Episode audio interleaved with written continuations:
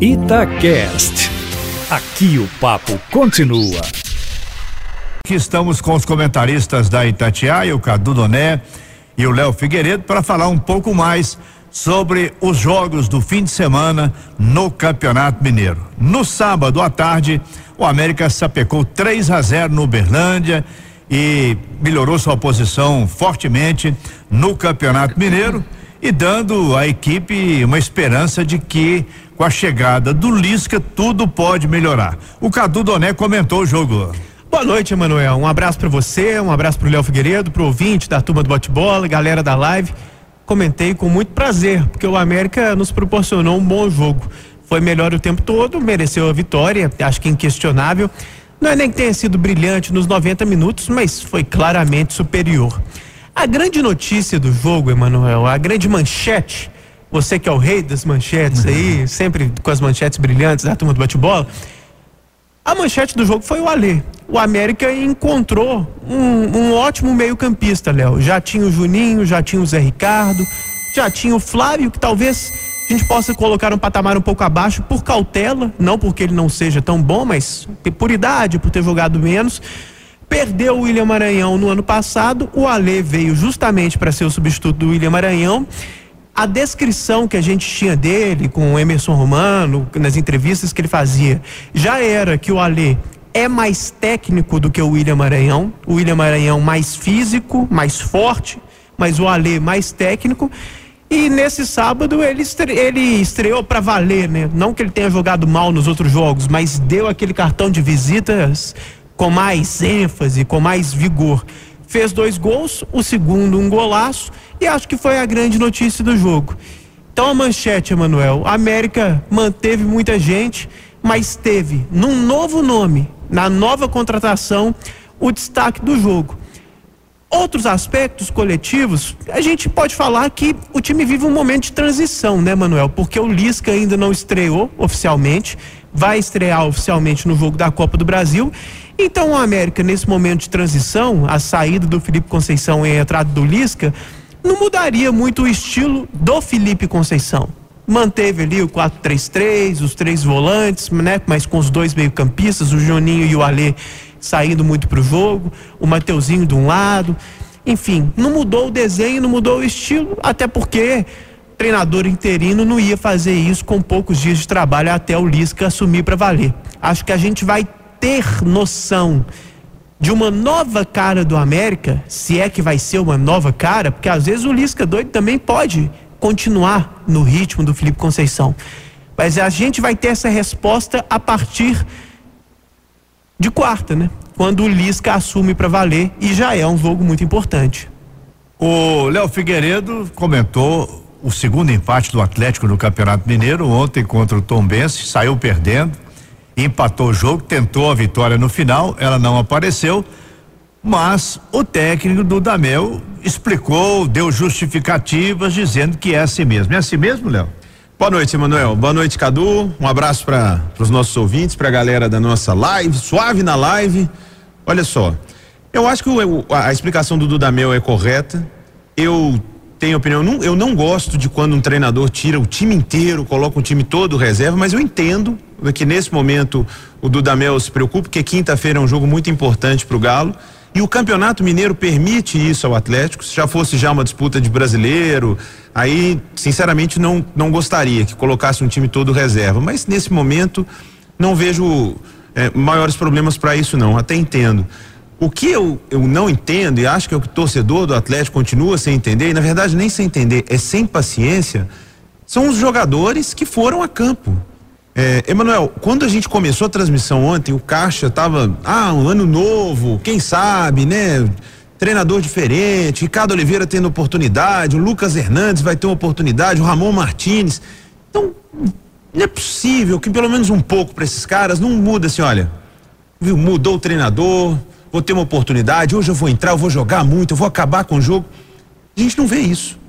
Eu tenho até que fazer justiça com o Lucas Hernandes, que realmente não é um jogador patamar atlético, foi uma contratação equivocada ano passado, mas ontem ele não fez um jogo ruim, não. Ele fez um jogo regular. Logo agora que vai chegar o Arana, ele não vai, vai adiantar nada mais, mais né? pra ele. Exatamente. Não, mas não talvez... conta pra ele, não. Ainda bem que ele não entende português, mas, meu filho. Talvez para que o outro time veja, né? E olha, o cara não é tão ruim como. Tá. Agora, o Ramon Martinez no meio do campo, sinceramente, não tem a menor condição. O jogo que ele fez ontem, ele errou quase todos os passes, todos os lançamentos, os botes estavam em outro planeta e no meio do jogo foi perdendo a confiança. É, o Ricardo Oliveira lá na frente, e não é nem, ah, Léo, mas o time criou pouco. É, o primeiro tempo do Atlético foi horrível. O segundo tempo melhorou bastante. E tem mérito do Tombense, que se defendeu bem, tinha um time bem arrumado pelo Eugênio, o Ibson fez um bom jogo.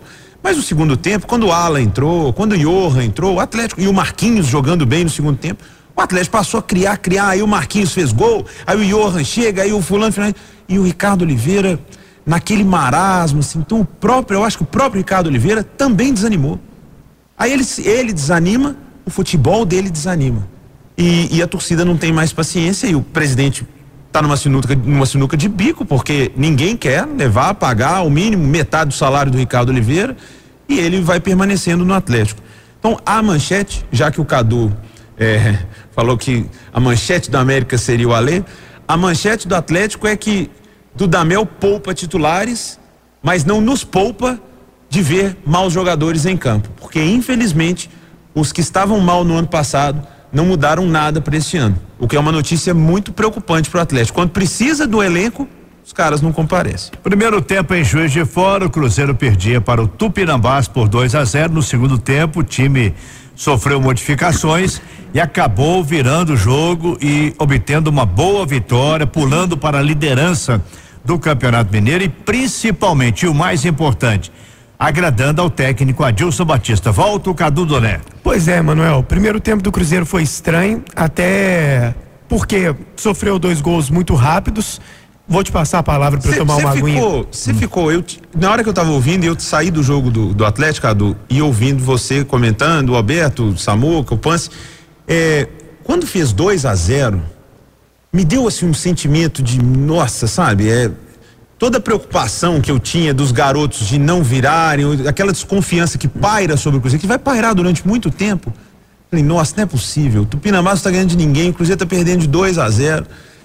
E aí eu meio que vira a chave, um segundo tempo primoroso, os meninos jogando muito, criando muitas chances. Então, o jogo em si, o resultado, né, contra o Tupinambás, o Cruzeiro deveria ganhar mesmo, não seria normal, mesmo com todas as dificuldades.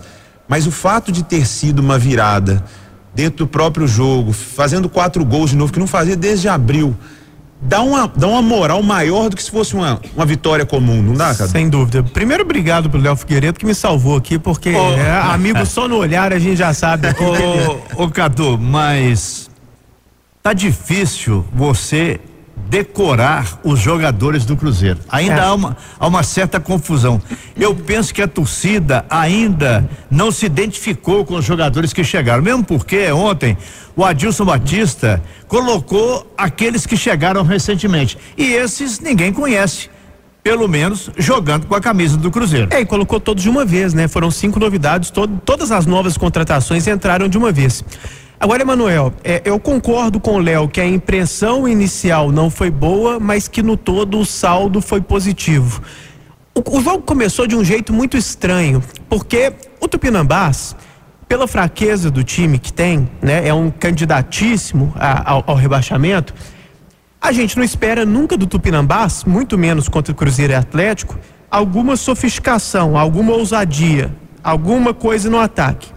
Então eles fizeram dois gols sem ter necessariamente nenhum volume de jogo. Foram dois lances circunstanciais.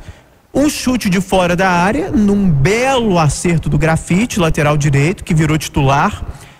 O titular antes era o Henrique, que foi expulso contra o Atlético. Ele até poderia ter voltado para o jogo ontem, porque ele cumpriu suspensão no meio de semana, mas perdeu a posição para o grafite. O grafite fez esse golaço num, num lance com que circunstancial, porque aquele chute que o cara acerta três, dois na vida e, e vamos lá. Depois, o segundo gol do Tupinambás também não foi numa, numa sequência de jogadas trabalhadas depois de um volume de jogo. Foi um chutão O, o, Felipe Machado, um dos estreantes, cometeu uma falha grotesca e eles fizeram 2 a 0. Então o início do jogo foi muito estranho. No restante do primeiro tempo, no primeiro tempo como um todo, o Cruzeiro teve mais posse, mais controle, um número maior de finalizações, mas eu não acho que jogou bem, porque às vezes não adianta você ter a posse e não saber o que fazer com ela. E é natural, quase que orgânico você ter mais posse contra o Tupinambás. E é natural também ter dificuldade, já que são cinco caras estreando é, no time, né? Exatamente, mas o Cruzeiro não teve poder de infiltração, de penetração, não teve capacidade de envolver o adversário, que é o que a gente observa para ver se a posse está sendo executada com qualidade. O, o Cadu, e desses que chegaram, estavam em campo pela primeira vez vestindo a camisa do Cruzeiro, quem você destacaria? E também pode analisar os que já estão jogando com a Batista nesse começo de temporada. Pois é, tem muita coisa boa pra gente destacar. O primeiro tempo, o panorama foi esse, mas no segundo tempo foi completamente inverso. O Cruzeiro jogou bem no segundo tempo, continuou tendo mais posse, continuou tendo mais volume, mas passou a envolver o adversário, passou a criar com qualidade e por isso fez jus ao resultado. Então, no todo, o Cruzeiro foi muito melhor e mereceu é, a, a virada. Respondendo sua pergunta, Emanuel, da turma que já estava aí há mais tempo, acho que o destaque mais óbvio é o Maurício. O Maurício ele tem unido duas valências que muitas vezes a gente vê separadas em jogadores diferentes. Raramente a gente vê o mesmo jogador unir essas duas qualidades. Ele é regular, ele é constante e ao mesmo tempo ele consegue fazer a diferença em vários momentos. Porque você tem aquele cara que brilha, que é vagalume, mas que não é regular. E você tem aquele cara que é regular, mas é um burocrata da bola. É aquele nota 6. O Maurício, ele está sendo regular e brilhante. Regular e decisivo. Então ele, para mim, tem sido o principal nome do Cruzeiro nesse início de ano até aqui. Ontem a gente elogiou muito em outros jogos o Jadson, volante do Cruzeiro, mas ontem ele não jogou tão bem. Ontem ele caiu um pouco de produção. Ontem a gente tem que elogiar o Edilson, não só pelos dois gols, ele fez um gol de falta, um gol de pênalti e participou da construção do último gol do Cruzeiro, dando um lançamento muito bonito lá da defesa. Então, junto com o Maurício, foi o melhor em campo. Então, esse é o panorama dos destaques daqueles que já estavam aqui. Dos novos jogadores, Emanuel, o próprio Felipe Machado, que eu critiquei no primeiro tempo, melhorou muito no segundo, chutou várias vezes de fora da área, em alguns chutes perigosos. Uh, acho que o time todo melhorou no segundo tempo. O Everton Felipe não fez um jogo ruim. É, saiu muito de posição, trocou muito de posição. Eu esperava que ele começasse pelo lado esquerdo. É, ele começou pelo lado direito, mas depois rodou, até como uma espécie de segundo volante, terminou jogando. E outro que foi mal no primeiro tempo, assim como o Felipe Machado, e cresceu no segundo tempo, foi o Robertson, né? O centroavante. Aqui, voltando ao Léo Figueiredo, o Atlético lançou o garoto colombiano Borreiro, uhum. Dylan Borreiro, e esperando que ele seja um atacante para botar no time titular. Ele não jogou de centroavante. É. Muita gente esperava que ele fosse centroavante. A sua avaliação, Léo Figueiredo, tem que esperar um pouco, está verde. Como é que você viu a atuação do garoto? Eu acho que tem que esperar, Emanuel, mas eu gostei, sabe? É, era, o que, era o que eu sinceramente esperava de um garoto de 18 anos que o Atlético investiu e vê potencial nele. Ele é rápido, ele tem um drible fácil. No, no início do jogo, ele começou jogando mais centralizado. Ontem o Dudamel não jogou com a formação que ele vinha usando nos primeiros jogos, que era um 4-3-3, três homens meio campo, três ali na frente, não. Ele voltou para um 4-2-3-1, aí ele tinha o Dylan jogando atrás do Ricardo Oliveira. E ali eu achei ele bem preso. Não conseguia sair da marcação. Quando no segundo tempo o Dudamel colocou o Marquinhos na esquerda e o Dylan aberto pelo lado direito, ele tinha mais espaço para correr, mesmo com o Tom Benz jogando bem fechadinho. Ele tinha espaço para partir com a bola dominada e ele se entendeu algumas vezes ali. Ele não teve muito auxílio do Patrick, que até no nível Patrick de atuação, que é maluco, ontem estava mal, mas quando o Ala entrou no jogo, algumas jogadas, tabelas, ele teve uma grande chance que ele chutou por cima do gol. Então eu gostei do que vi. É lógico que não é beleza, pode tirar o Ricardo Oliveira de Santo, põe o Dylan aí para jogar? Não. Mas eu acho que o Campeonato Mineiro é o campeonato para ele.